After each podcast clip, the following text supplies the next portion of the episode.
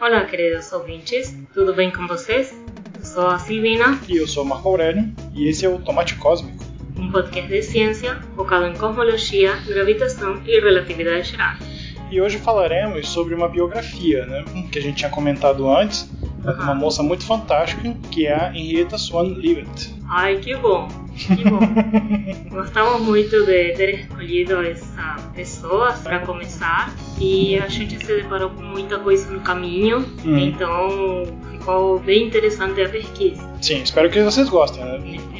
Bem, mas antes vamos para nosso feedback. Lembrando que podem entrar em contato com as redes. Sim, e para começar o Instagram é tomate.cosmico.cast. No Facebook nos encontra no grupo Tomate Cósmico. O Twitter é o podcast underline tomate.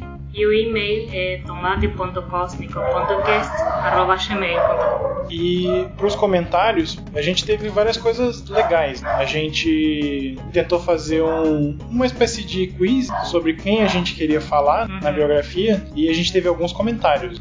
Então, foi o Pet Física que conversou primeiro, certo? Sim, sim. O Pet Física de Manaus, eles chutaram que podia ser Albert Sim, sim. É, porque a gente tinha comentado que seria alguém famoso, né, pra cosmologia do início do século XX.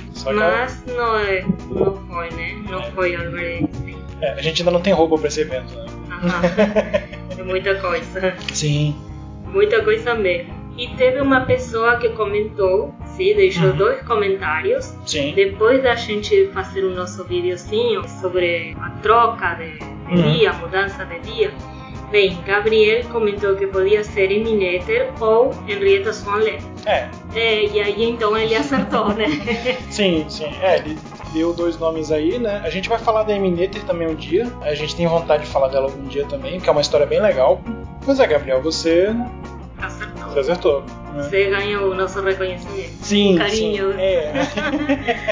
Por enquanto vai ser só isso. Sim, é, foi um quiz mais pra gente interagir um pouquinho mais, né? Isso, para interagir. E aí. E sobre os comentários. Sim. O primeiro comentário é do Caio Bruno, né? Ele mandou também pelo Instagram. E aí eu vou ler aqui, né? Ele manda: Oi, olha eu aqui novamente. Acabei agora de escutar seu último podcast. Continua sendo sensacional. O modo que uma conversa leva a outra, se interligam, é fantástico. Pois é, hoje eu vim por curiosidade.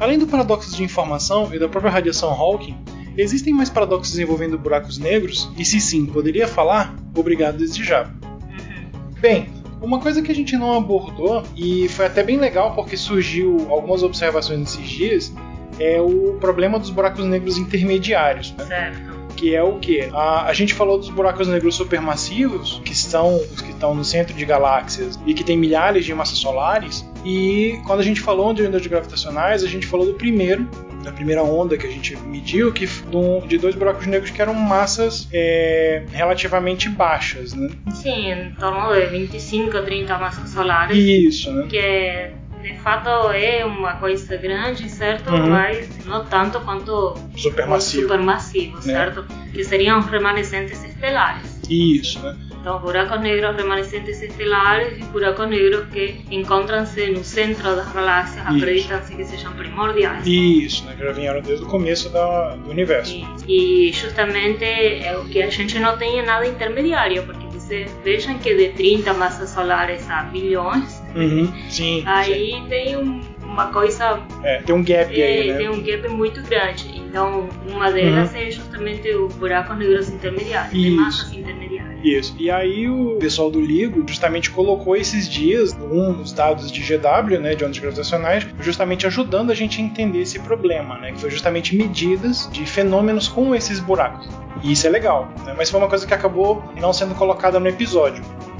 Mais um comentário. Esse comentário também chegou por fora, não uhum. chegou para as redes de tomate, certo? Mas eu vou aproveitar para colocar porque ele faz referência, certo? É, Pedro Henrique nos diz parabéns pelo podcast. Tenho acompanhado, mas toda vez esqueço de enviar um e-mail. Sou aluno da pós-graduação do UFPB e uma colega indicou vocês. E a gente é formado no UFPB, né? Sim, então sim, a gente pois é. se encontra por uma questão de, de tempo, né? É a nossa casinha aí, né? É a nossa casa. É, então, muito obrigada, Pedro Henrique, certo? E assim como ele, vocês podem entrar em contato com qualquer das redes. E a gente até gosta que vocês mandem, né? Justamente até pra gente ver o feedback né? e também pra bater um papo com vocês, né? A gente lê aqui, é o nosso momento de interagir com vocês. E pra gente fechar, né, essa parte de comentários, o comentário da Gislaine, né, que também mandou pra gente, que provavelmente deve ter sido ela que indicou pro Pedro Henrique, né? ela disse aqui: Oi, passando para elogiar você e a Silvina pelos dois últimos episódios do podcast. Ouvi hoje e vou esperar um episódio sobre teorias modificadas. é aquela risadinha de nervoso, né? Olha, a gente até pode trabalhar com teorias modificadas, mas uma coisa que estávamos justamente uhum. pensando, discutindo, é que antes de modificar a relatividade geral, a gente precisa falar da relatividade geral. É, né? é, é uma coisa que já tem, como a Silvina falou, né? Já tem na nossa lista de programas para fazer, mas a gente precisa de uma certa sequência, né? Uhum. E acho que antes da gente deixar vocês com o episódio, a gente precisa comentar sobre essa alteração da data. Bem, em princípio, obrigada por estar aqui, porque com uma semana de delay, certo? Tinha que ter acontecido semana passada. Uhum. Aí, como a gente começou a dar aulas de forma remota, não sei se vocês sabem, mas o início do semestre é muito sempre puxado entre planificação e tudo mais. Uhum. E assim a gente não conseguiu dar conta de tudo, por isso que resolvimos dilatar uma semana. Mas enquanto ia acontecendo essa semana, a gente já ficou pensando que talvez seja interessante deslocar, uhum. eh, trocar na verdade, Sim. o dia em que saem as postagens, sabe? Em vez de quinta, trocar para sábados. Uhum. Porque então não ficaria durante a semana, que é onde a gente tem um volume de trabalho maior. Sim, certo? no sábado fica um, uma data legal. Né? A gente espera que não tenha mais nenhum revés. Sim. né? Esperamos que vocês aproveitem da nova data, né? Da, da nova data, do novo dia Continuar, vai continuar saindo quinzenalmente. Isso, vai continuar sendo quinzenalmente. A gente Só não que vai... de sábado, sábado sim, sábado não, em vez de quinta. Isso, né? Então acho que é isso, né? É, então, bom episódio. Bom episódio. Então hoje a gente vai falar de de uma moça muito legal, cara. Eu tô fascinado com a vida dela, que é a Henrietta Swan Leavitt. Que bom, porque eu descobri ela também pesquisando pro tomate, certo? Quando Sim. a gente estava pesquisando sobre a cosmologia moderna. Uhum. Aí eu cheguei nela e eu pensei, tá, em alguma hora a gente tem que falar dela aqui, porque naquela oportunidade não deu para falar das pessoas. Sim. É, e também quando a gente aprende, a gente aprende mais a parte técnica. Né? Isso, e aí a gente ficou com essa ideia de fazer talvez um quadro de biografias. E a gente achou tão fascinante o feito e a vida, né, que Sim. resolvemos começar por ela. Sim. Mas, assim, quem foi a Henrietta? Ela foi astrônoma estadunidense, uhum. nasceu em Massachusetts em 1868. Ela descobriu a astronomia só que tardiamente, né? Ela começou a gostar e descobrir, mas já grande, né? Ela era filha de um pastor protestante americano e por causa disso ela viajava muito. A família viajava muito. Ela é a filha mais velha, uhum. né, de sete irmãos. Só que desses sete, dois acabaram morrendo né, ao longo da infância. E aí ela ficou viajando e tal. E quando ela completou 17 anos, é que ela começou os estudos dela, que foi no Colégio Oberlin. Oberlin College. Que foi um preparatório de um ano para aí sim entrar em Harvard. Né? Uhum. Bem, então ela começou no Oberlin College, sim, em 1886. E logo foi transferida para outra instituição chamada Society for the College Institution. Basicamente, uma escola para mulheres, né? Sim, é, vale aí a gente fazer um parêntese para uhum. dizer como é que era essa parte da educação. Já existia a Universidade de Harvard, ela é bem antiga já, mas essa faculdade ela não aceitava mulheres. Como muitas, né? É, infelizmente. Pesquisando, eu descobri que Harvard só começou a aceitar mulheres na década de 70, de 1970. No final de 70, a gente usou de 82, passando as contas. Sim, sim, ah, eu, eu de 83 é do, eu lado. Eu sou de 82, ou seja que, não sei, uns cinco anos antes. Sim, olha, olha, que doido, né? É, cinco anos antes de eu nascer, ainda a instituição não aceitava mulheres. Sim, e aí, como você falou, tem essa sociedade que atualmente né, ela é, tem, tem, outro nome. Tem né? outro nome, né? Que é o Instituto Radcliffe. Né, de estudos avançados. Né, e é uma universidade, mas na época dela, né, ela tinha esse nome que você comentou, ou um outro nome mais simples, que era simplesmente anexo de Harvard. Isso. Era um outro prédio que o pessoal colocava lá. E aí ela entrou nessa escola. Né? E então, o que mais podemos comentar? Ela começou trabalhando como voluntária, né? Isso, como você falou, ela só entrou em contato com a astronomia no último ano, né? Ela achou legal e aí ela começou a trabalhar como voluntária depois que ela terminou, né? Sim, depois que ela. Isso. A graduação dela, né, que seria um bacharelado em artes, uhum. mas o currículo dela tinha várias disciplinas de matemática, incluindo a de astronomia que a gente comentou, né? Certo. E aí isso motivou ela a trabalhar no Observatório Rio. Trabalhou um ano de graça. É, de graça, né? Tá, então ela começou trabalhando como voluntária, sim, voluntária uhum. assistente no Observatório de Harvard. Sim. E depois eh, ela eh, recebeu a nomeação permanente, sim. sim então sim. ela começou, o primeiro ano trabalhou de graça. Né? Isso. Uhum. Mesmo assim, como permanente, não ganhava muito dinheiro, não, né? É. Acho que vale a gente falar um pouquinho de como ela trabalhava, né? Porque certo. quem contratou ela foi um, um astrônomo que era o Charles Pickering. Né? Charles? Charles não. Edward, Edward Pickering. Ah. Tô ficando maluco, né? E aí ele comandava o que era chamado de calculadoras de Harvard, que era justamente um grupo de mulheres que faziam basicamente todas as contas.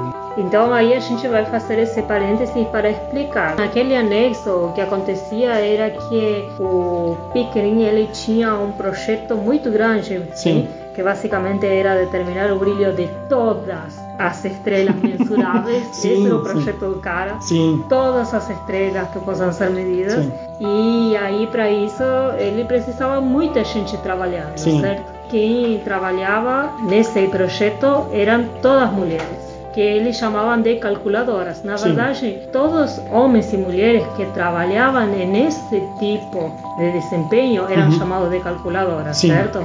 Então, um homem que fazia esse tipo de trabalho uhum. de calcular era chamado de calculador. Só que esse grupo de Pickering era somente mulheres. Tem uma, alguma particularidade porque eram só mulheres? Sim, a gente tem uma noção de por que eh, aquela escolha de todas as mulheres. A primeira é simples, mulher trabalhava por menos. Sim. O valor da hora de uma mulher era bem mais baixo do que o valor da hora de um homem. Certo? Sim. Então era mais barato empregar mulheres. Mas o mais crucial é que na verdade as mulheres eram mais minuciosas. Hum. Elas não deixavam passar detalhes. E isso para Pickering era o decisivo, certo? Sim. Porque ele estava num projeto muito ambicioso. Uhum. Então imagina que eles estavam analisando chapas fotográficas, né? Sim. E aí tem que ser muito meticuloso na observação. Uhum. E ele queria isso, que ninguém deixasse passar Sim. nada. Sim. Então por isso que ele empregava só mulheres. Hum, essa qualidade eu acho legal. A parte chata é, é isso que você comentou, né? Dessa disparidade do,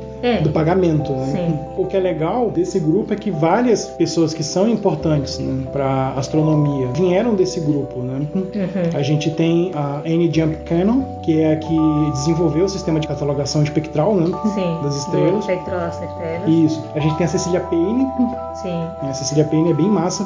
E a primeira foi a Wilmina, não é? Isso, a Ilha Minas. Ao todo, né, ao longo de toda a época que o Pickering dirigiu né, o observatório, ele contratou 80 mulheres. Nossa. É bastante, né? E aí, como você falou, né, voltando desse parêntese, o Pickering, quando contratou ela em 1902, ele já colocou ela num projeto de fotometria estelar. Ela disse: Olha, você vai analisar espectros de estrelas. E aí ela começou a analisar. Né? Começou a analisar, começou a fazer o catálogo dela. E aí, em 1908, é que a gente tem uma coisa legal, né? Sim, a gente tem o primeiro artigo, não é? Sim, o primeiro artigo. O primeiro artigo que basicamente né, determinar valores fotograficamente padronizados. Então, essa era a intenção desse artigo. E nesse artigo que ela focou uhum. foi nas estrelas variáveis na nuvem de Magalhães. Então, para nos localizar, as nuvens de Magalhães, elas se chamam nuvens porque tem esse caráter meio nebuloso, mas naquela época o pessoal não sabia onde, que tão distante, na verdade, Uhum. elas estariam. Hoje a gente sabe que são galáxias satélites à nossa galáxia. Isso, Não sei se vocês sabiam que galáxias também têm satélites. Sim, sim. É, são objetos orbitando os outros, né? Sim.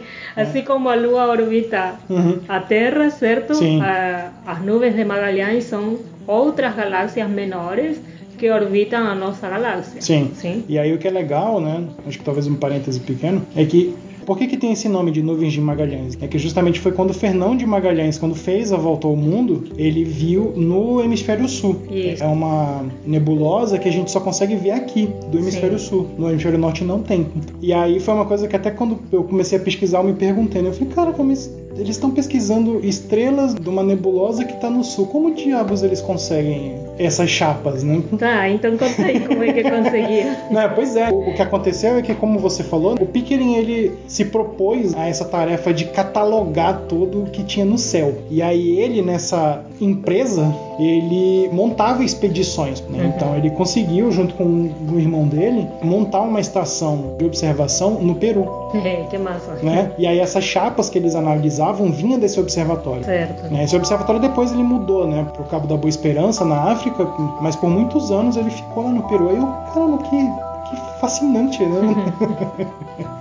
Certo, e então naquele artigo ela estava eh, estudando as estrelas variáveis. Ela Sim. estudou 16 estrelas. E o que ela descobriu foi que as estrelas mais brilhantes teriam períodos mais longos. Sim, é uma conclusão que ela chega no Sim. artigo, né? E aí é uma coisa que, analisando mais pra frente, é bem modesta, né? Ela era uma pessoa cautelosa, né, Uhum. assim, de forma geral. E aí outra coisa importante desse artigo que ela chega a citar é que mesmo aquelas que têm períodos mais curtos, diferentes, sim, Uhum. Parecia que todas na verdade tinham uma regularidade. Então as de período curto tinham uma regularidade, as de período longo tinham uma regularidade. E ela chegou a sugerir então que haveria algum processo que estaria fazendo essa variação, Uhum, que era intrínseco, né? Sim, e aí acho que talvez para fechar o quão dramático, né, o quão minucioso era o trabalho, o nome do artigo, né, que era 1777 variáveis nas nuvens de Magalhães. Hum, Olha aí, a mulher catalogou 1777 estrelas. Hum, e pescou essas 16. Então, coisas desse jeito. Olha aqui, olha aqui. Hum. Caraca, chega até me arrepio, só de... e aí, como você falou, né, ela sugere isso, né, ela destaca esse valor e ela continua né, com Pickering trabalhando nisso. E em 1912 eles publicam outro artigo, né? Na verdade, esse segundo foi só ela, né? É meio confusa essa parte, porque quando você procura pelo artigo, o artigo está no nome do Pickering, né, que estava numa circular de Harvard, mas ele coloca né, no, no início do artigo que foi pre- redatado pela Leavitt, né? E aí tem essa coisa, né? Mas assim, o artigo em princípio é conjunto, né? Sim, Porque, sim. né, de forma geral, isso é uma coisa legal, acho que talvez para destacar do trabalho do Pickering. O trabalho do Pickering ele parece muito com o trabalho que a gente tem de alguns pesquisadores hoje, né? que tem os seus grupos de pesquisa e aí ele delega. Você faz, você faz essa conta, você faz essa conta, você faz essa, depois apresenta no seminário aqui e manda o artigo, né? Certo. Mas o artigo tem o nome de quem pesquisou de fato, Sim, né? sim, claro. Não é que... Não vai só o nome do chefe, né? É. Só o nome do chefe. Bem, em 1912 ela claramente achou que a amostra que ela tinha conseguido das 16 estrelas variáveis era pequena, né? Então aumentou Uhum. e aí foi um trabalho com 27, 25, perdão. Isso. E aí basicamente chega nessa conclusão de que se todas as estrelas estavam na mesma distância, pois todas estavam na mesma nuvem, então a luminosidade intrínseca na verdade estava relacionada com o período. Sim, e isso é a chave da coisa. A chave. Isso é o que vai fazer essa mulher ser tão importante. Pois é, então essa relação é chamada, inicialmente era chamada de relação período-luminosidade, Uhum, certo? sim. E ainda hoje se chama assim também. Só que em alguns artigos começou a aparecer com outro nome. Então vocês podem chegar a encontrar também como lei de Levitt, né? E eu tava rastreando essa mudança. Uhum. Porque em 2008, o Smithsonian em Harvard, ele fez um simpósio de 100 anos do primeiro artigo dela. Ah, E aí lá é que o pessoal começou a usar a chamar de lei de Levitt. uhum. E que eu acho justo, né? Poxa, Sim. a mulher descobriu essa relação fantástica e chamar de relação período de luminosidade. Não, né? É, é, passa que quando as pessoas publicam, acho que eles são modestos, né? E Sim, então, claro. Por aí quando ela publicou, não colocou o nome dela. Mas seria legal, muitos anos depois, a gente dar os devidos créditos. Sim, claro. Mas acho que a gente pode explicar um pouquinho, né? Sim. O que, que é a relação período-luminosidade, né? Então vamos falar um pouquinho da relação período-luminosidade ou lei de Levy. Então, basicamente, vamos fazer um, uma analogia aqui, sim? Que você então, adora analogias, eu né? adoro analogia. Então, suponha que você tem uma lâmpada, certo? Sim. Você tem essa lâmpada aqui, na sua sala, na sua mesa. Você está vendo ela. Agora, se você afastar essa lâmpada, você vai ver ela um pouquinho menos brilhante. E aí, imagina que tu dá essa lâmpada para o vizinho e assim Uhum. por diante. Então, quanto mais afastado está, a gente vê menor o- o brilho. E aí já era conhecida uma lei de que o brilho aparente é inversamente proporcional ao quadrado da distância da fonte. Uhum. Então, isso quer dizer que se conhecemos o brilho da fonte e a sua distância, então podemos medir o seu brilho a uma distância desconhecida. Sim. Ou seja, que a gente estaria utilizando essas duas relações para medir distância. Sim, como você falou nesse seu exemplo, você tem a, a lâmpada, ela tem a potência conhecida, Uhum. né? Então, e aí como você falou, você vai afastando, você mede o que vem e aí você sabe quão distante ela tá. Certo. Né? E também vamos usar essa analogia da lâmpada para entender a diferença entre brilho e luminosidade. Ah, isso é Sim? importante. Então, a luminosidade é algo intrínseco da estrela. Sim. O brilho ele vai mudar com a distância. Hum, Então, por exemplo, imagina que você tem uma lâmpada. Sim. A lâmpada é de 60 watts. Então, eu estou aqui na minha sala, próximo dessa lâmpada, ela é de 60 watts. Uhum. Agora eu empresto para o vizinho e o vizinho liga na casa dele, certo? Só que eu estou na minha casa e eu estou vendo a, a lâmpada. Só Uhum. que eu vou ver a lâmpada um pouquinho menos brilhante porque ela está mais distante. Sim. Mas a lâmpada não mudou. Ela Sim. continua sendo de 60 watts. Sim. Então, isso seria a diferença, mais ou menos, entre brilho e luminosidade. Uhum. Sim? Uma coisa é a característica própria da estrela Sim. e outro que é afetado pela distância. E essa diferença é legal porque agora, né, usa esse mesmo princípio por uma estrela, né? Uhum. Você vê o brilho, o brilho de duas estrelas, né? Sim. Então agora como que você sabe que a estrela é mais brilhante? Um dos pontos é mais brilhante porque ele está mais perto Ou porque ele é mais luminoso. e isso, ele é mais luminoso de fato, Uhum. né? Então tem, tem essas duas coisas para distinguir. Uhum. Com essa diferença a gente consegue medir a distância. né? Isso, e então como ela estava estudando as variáveis, as variáveis cefeidas Uhum. das nuvens de Magalhães, Isso. certo? Então elas é que vão servir agora como parâmetro, né? Como Sim. padrão, sim? Sim. Então basta você conhecer a distância de uma variável cefeida, suponha da nossa própria galáxia, e a partir de métodos medir outras distâncias. Isso, né? Porque justamente a relação período-luminosidade ela vai dar pra gente a distância relativa entre as estrelas de brilho variável, Sim, né? Que é como se a gente tivesse uma régua, mas a gente não tivesse graduações nessa régua, né? Como ela mesma colocou, né? Que tem um- uma intensidade maior, o período é maior, em- certo. né? Então, se ela está piscando bem devagar, então a gente sabe que aquela estrela tem a a luminosidade maior. Uhum. Né? Então a estrela que brilha mais rapidinho tem luminosidade menor. Então, essa relação do período com a luminosidade é que está te dando a chave, né? Isso, que está te dando a chave. Olha, o que você vai precisar agora é exatamente o que você falou. A gente só precisa medir a distância de uma cefeida, Uhum. né? de uma dessas estrelas, porque aí de uma dessas estrelas a gente consegue medir a distância de todas as outras usando a relação período-luminosidade. Olha que massa. Ou seja, que basicamente essa relação nos deu como se fosse a régua, né? Você estava falando a régua sem graduações, mas Isso. agora a gente tem a régua completa. Isso, né? Porque justamente quem que vai dar a medida de uma dessas cefeidas é o Hesprung. Uhum. Depois, enfim. Certo. E aí o Hesprung, várias pessoas, né, vão usar isso, porque o- um outro que também que mede é o Shapley, né? Uhum. O Shapley, isso. O Shapley e mais tarde o Hubble. Isso, né? E aí a gente até falou quando, no programa de cosmologia que o, toda essa galera tava né, se debruçando sobre essa questão das nebulosas e tal, né, das nuvens, e aí descobrindo que na verdade aqueles objetos são galáxias distantes. Uhum. Olha que massa. Sim, que na verdade até o conceito de galáxia foi construído, na verdade, Sim. porque chamava de nebulosa justamente porque era Sim, meio sim. borradinho, mas até então se achava que tudo o que a gente via era a nossa galáxia e só. E, E sim. não é, né? Sim, aqui vamos fazer um outro parêntese. Uhum. Vale destacar que o nome galáxia ali já é muito antigo, desde os gregos, certo? Sim, sim. Que, que eles deram esse nome gal, gala pelo leite, né? É- Isso. É, porque justamente é um mito de criação da Via Láctea, né? Aham, E daí o nome Via Láctea, né? Sim. mas, mas enfim, a gente chamava de galáxia, mas não sabia que era uma coisa aglomerada Uhum. e que podiam haver outras. Então, voltando para Henrietta, Sim. sim, que a gente de- regrediu, a gente quer fazer uma biografia e começa a falar de outra coisa. Não, é que é justamente para mostrar o alcance né, da lei de Henrietta, né? Da, da lei de Henrietta, da lei de Levitt. Lei de né? Henrietta. Eu gostaria mais de que fosse por nome, sabe? Porque quando eu era estudante e Hum. eu conheci o teorema de Netter, nem sabia que Netter era uma mulher. Assim, tipo, E, e é outra que é legal da gente falar É. um dia, né? sim. Assim, tipo, a gente conhece lei de fulana e não sabe que fulana. Muito doido, né? Mas é, é o nosso trabalho desmistificar essas coisas, né?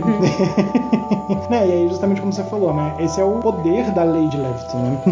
Sim. né? Tanto que Sim, sim.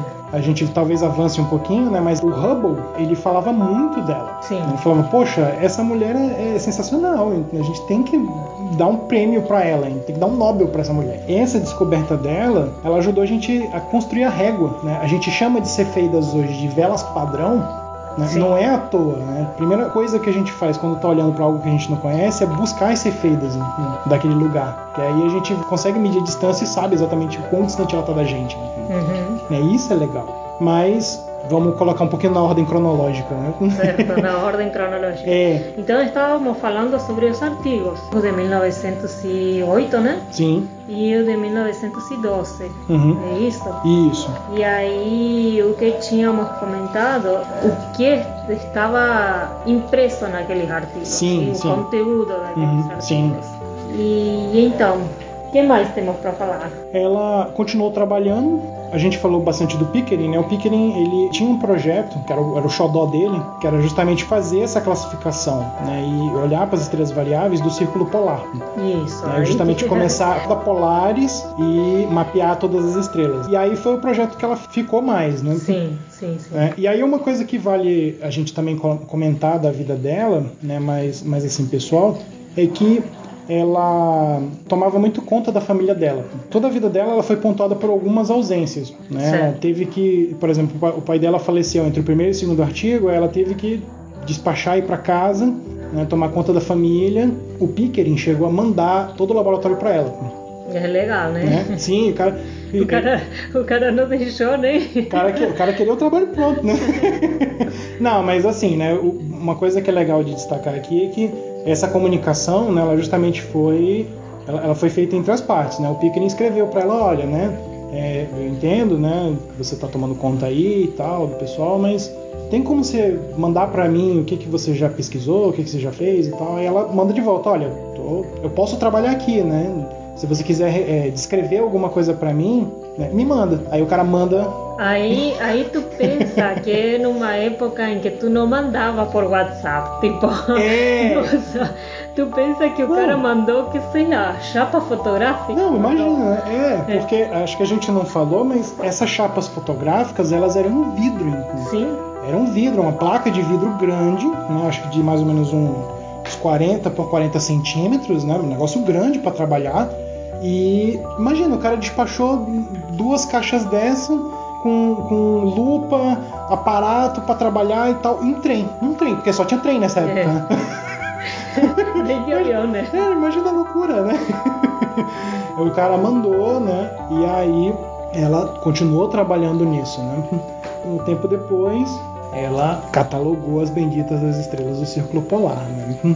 Isso, aí que queria chegar, né? O seu trabalho no Círculo Polar Norte foi adotado como mapa astrográfico do céu. Olha que massa. Você pensa que o pessoal estava nessa loucura de catalogar, né? Sim. sim. Então todo o trabalho que ela fez no Círculo Polar, uhum. sim, ele serviu para justamente criar esse mapa astrográfico. Sim, sim poxa, né? O quão meticuloso é a coisa, né? Sim. E acho que nessa parte de fotometria que ela ficou trabalhando até o fim da vida dela, né? Sim, até o fim da vida dela. Inclusive, até a data da morte, ela tinha determinado magnitudes de 108 áreas do céu. Caraca. Não 108 estrelas. Ah, sim, sim. 108 áreas do céu. Sim. Ela tinha descoberto quatro novas ¿sí? Uh -huh, cuatro sí. estrellas novas y cerca de 2.400 estrelas variáveis. Caraca. Pensa que começou com uma amostra de 16, depois aumentou para 25, 25 mas até a sua morte ela tinha descoberto 2.400 estrelas variáveis. Essas 2.400 eram mais da metade das estrelas variáveis conhecidas. Ou seja, que praticamente todas foram descobertas por ela. Ela né? fez o trabalho todo, né? Sim. É, e aí como você falou, né, ela foi em 1921 apontada, né, como chefe do departamento de fotometria, uhum. de fotometria estelar. Sim.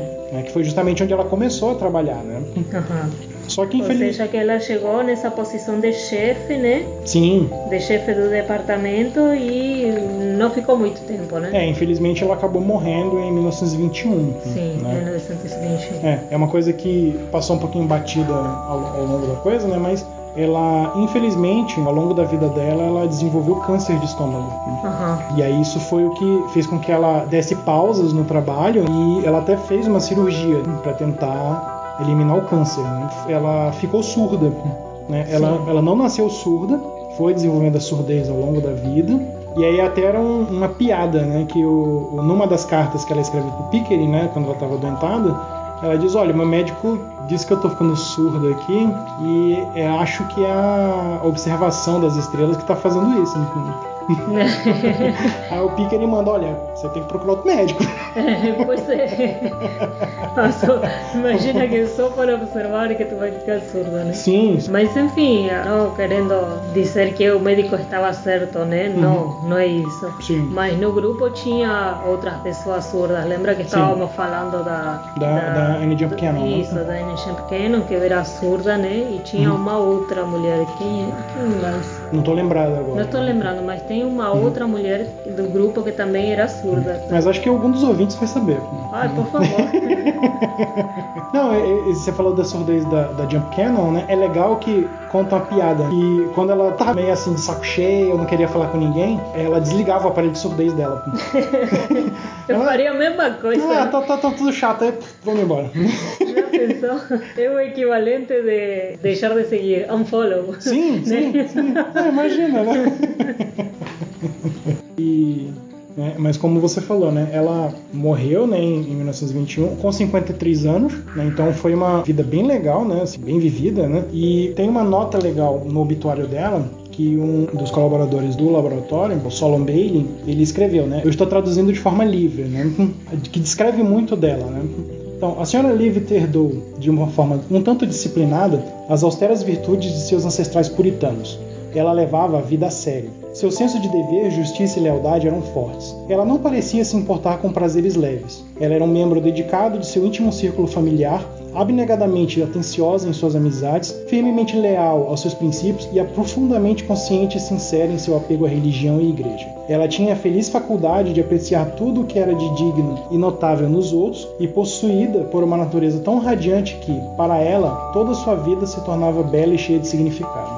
Olha que mulher é, massa, né? Bonito, né? E isso retrata muito como ela era, né? Como a gente falou no começo, né? Ela interessou a gente pelo resultado, mas no final resultou uma pesquisa um tanto difícil de fazer, né? Porque Sim. não tinha muito relato sobre ela. Pois é, aí a gente vai entrar justamente nos pormenores dessa pesquisa que a gente fez, sim? Uhum. Porque como ele falou, eu me empolguei com ela quando estava estudando para a parte de cosmologia moderna, certo? Sim. Só que e aí eu sugeri ai, podemos fazer a biografia dela aqui. E depois, quando a gente começou a pesquisar, nos encontramos com que não tinha muito material. certo? Sim, sim. Era difícil de achar. Mas engraçado que tem muita coisa produzida, né? Porque como ela, ela é essa mulher que tem um resultado que é crucial pra coisa, Sim. tem uma peça de teatro que conta a parte da vida dela, né? Aham. Justamente essa parte que ela vai pra Harvard, né? E, e tem no YouTube, né? Eu vou deixar aqui embaixo no- na descrição. Tem uma vibe muito eh, o NFNI, né? Ah, olha aí. Porque ele, ele também é mais ou menos nessa época, né? Aham. E outra coisa também, que é uma biografia que eu encontrei, que é fantástica também, é o... Deixa eu ler o nome aqui, né? Deixa eu usar minha colinha, né?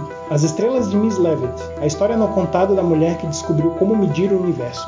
Ai, que lindo. Né? Não, e é um livro bem legal porque ele conta a, a história tanto da Levitt quanto dois computadores, enfim. Sim. né? Então ele vai contando toda a história né, do, do pessoal em torno da, da enfim. Uhum. É bem massa, enfim.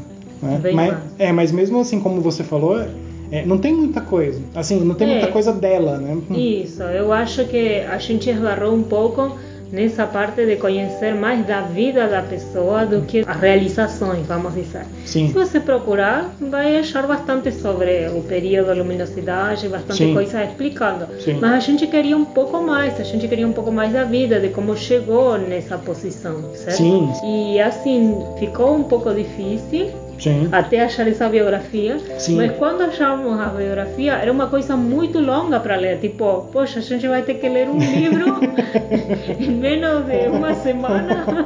É, eu tô, tô lendo ainda, né? É. Virou meu novo livro de cabeceira. Né? Pois é. Porque, cara, uma coisa que é legal é que conta assim como ela era discreta com a vida dela. Quando ela mandou o artigo de 1908, né, ela entregou o, o rascunho pro Pickering e disse assim, Pickering, tá aqui, né? Completei. E vazou pra Europa. Passou dois anos sumida. É, tá aqui meu trabalho. E a gente não tem registro do que, que ela foi fazer lá, ou com dá quem que ela foi férias. trabalhar. É tipo isso, ela pediu, ó, tô minhas férias aqui, meus dois anos sabáticos, vamos embora. né? E assim, o que a gente tem mais é essa interação com as outras pessoas, né? Com, a Cecilia Payne, com a Jump Cannon, né? com o próprio Pickering. Uhum.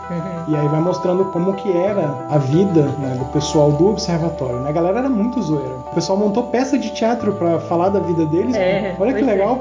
É, mas para alguém que quase formou em arte, né? Sim, Tipo, sim. Não, ela, se tivesse viva na época do, dessa peça que, dessa primeira peça que montaram, né, que foi em 29, ela com certeza estava no elenco. É. Não vão falar de mim, mas eu faço de outra pessoa. É, é, é, né, que a Cecília Payne tava, né? Uhum. Né, Pensa a loucura da coisa, né? É. Bem, e algo mais que talvez a gente não comentou é uma curiosidade sobre o Nobel, né? hum, sim, verdade, né? Porque a gente disse que o Hubble muitas vezes eh, falava quão legal era essa, essa mulher, quão legal era essa pessoa, Sim. que tão importante tinha sido para a física, mas ela nunca chegou a ser indicada para o Nobel. Mas teve uma pessoa que se interessou inclusive até pensou em, em indicá-la, porém ele não sabia que ela já tinha morrido. Né? E foi justamente o, um cara da Academia Sueca de Ciências, né? O Gosta Mitlag Lefier. Não sei se meu sueco tá bom, né? Mas Melhor que o meu. Sim, né? e como você falou, né? Ele ficou fascinado, né? Na verdade, toda a comunidade, né? O, você justamente o Pickering tá- reconhecia, né? O, o Shapley, o Hesprung, o Hubble, todo mundo percebeu que o resultado dela era importantíssimo né, e devia ser celebrado. É, e uma moto acabou de passar aqui, né? Hoje a gente não tem os gatos, né? Pra Hoje a gente tem as participar. motos É, e a chuva. Sim. e aí, como você falou, ele pensou em sugerir, só que ela já tinha falecido, né, em 1925. Isso, eh, quando ele pensou em indicar um nome, que foi em 1925, ele não sabia que ela tinha morrido em 1921, né? Sim. E como o Nobel não se dá póstumo, né? Sim. Então não, não, não ganhou. Sim, mas imagina o exercício de pensamento. Imagina o exercício de pensamento é ótimo, né? A gente tem esse exercício de pensamento. Já pensou se ela tivesse viva e tivesse ganho? É, a gente tivesse tido o terceiro, né? Nobel, Sim. porque os dois primeiros da Marie. Isso, e aí a gente teria ela. Hum. Com qual será que diferente seria a história, né? E acho que é isso, né? Que a gente tem dela. Do que a gente conseguiu pesquisar, acho que é isso que é o mais relevante, certo? Sim. Sobre a vida, um pouquinho a gente sabe bastante pouco do início, né? Antes Uhum, de começar os seus trabalhos com Pickering, mais do que o que os registros possam te dizer, né? que entrou na escola tal, Sim, formou-se em tal, certo? Então, mas a gente achou uma biografia bem legal Sim. e podemos deixar disponível. Isso, certo? né? Tem o livro na Amazon, tem a versão de Isso. Kindle também, né? Então dá pra ler. Infelizmente não tem cópia em português, É. então você pode se aventurar em inglês, né? Acho que a gente pode deixar uma cópia da peça também, e aí eu deixo o link no YouTube, né? Como eu falei. E foi uma biografia muito gostosa de fazer. eu, eu particularmente tô fascinado, o meu novo livro de cabeceira, fazer um pôster dessa mulher, que história fascinante. E aí a gente convida vocês, além da gente agradecer vocês a ouvirem o nosso podcast, a gente convida que vocês também façam as suas pesquisas e, sei lá, talvez contribuir com esse material que a gente criou. E e acho que só, né? acho que só. Acho e, que só, e né? nos comentem aí o que vocês acharam. sugestões de biografias, Sugestões. né? A gente falou dela. Uma ideia que a gente pensou em fazer é falar do grupo de computação, né? Uhum. né? E a- só que o grupo de computação tem muitas pessoas, né? A gente citou a Jump Cannon, a Cecilia Payne. A Cecilia Payne é uma história bem legal. Tem um pouquinho da história dela num episódio do Cosmos, Sim. né? Que eu até tava revendo esses dias pro episódio. É o do Odisseia no Espaço, Tempo. E aí surgiram, né? né, Outras pessoas que a gente pode pesquisar um pouquinho. Bem, e eu quero deixar mais uma pergunta, Ah, né? sim, Agora tá que a gente já está no final.